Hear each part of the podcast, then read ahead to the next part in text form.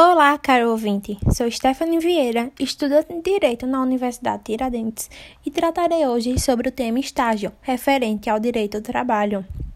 O contrato de estágio está vinculado na Lei 11.788, de 25 de setembro de 2008 pode caracterizar o estágio como um procedimento didático-pedagógico e articulado segundo o projeto de planejamento institucional, que tem como objetivo estudante complementar a sua formação e compreender na prática os ensinamentos teóricos recebidos.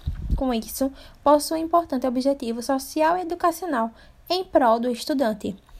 O estagiário traduz em um dos tipos de trabalhadores que mais se aproximam da figura jurídica do empregado, pois, no estágio remunerado, no contexto concreto de sua relação com a concedente do estágio, todos os elementos fáticos jurídicos da relação empregatícia estão presentes, que são trabalho por pessoa física, pessoalidade, não eventualidade, onerosidade e subordinação ao tomador de serviços. Desta forma, é válido ressaltar algumas características sobre o estágio, que são Duração de contrato com prazo máximo de dois anos, salvo em relação a pessoas com deficiência.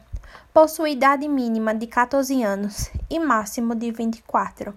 Além disso, possui uma carga horária de 30 horas semanais para estudantes do ensino superior.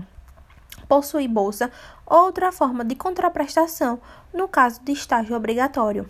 Importante destacar a aplicação estagiária da legislação relacionada à saúde e segurança do trabalho, sendo sua implementação de responsabilidade da parte concedente do estágio. Um recesso anual de 30 dias, ou proporcional a período de estágio menor, inclusive com pagamento, caso se trate de estágio remunerado solene, ou seja, escrito, com termo de compromisso e relatório de atividade.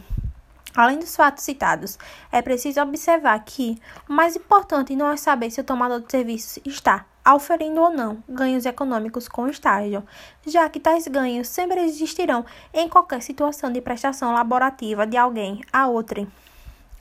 Tais ganhos são inevitáveis a qualquer prestação de trabalho, sendo esse fato não descaracteriza a regularidade do estágio. O fundamental, portanto, aferir se o estágio está efetivamente cumprindo seus objetivos legais de permitir ganhos educacionais e profissionais para o estudante obreiro, ou seja, se o papel agregador real do estágio para a escolaridade e a formação educacional e profissional do estagiário, seja voluntário ou remunerado. Obrigada, e esse foi o podcast sobre estágio.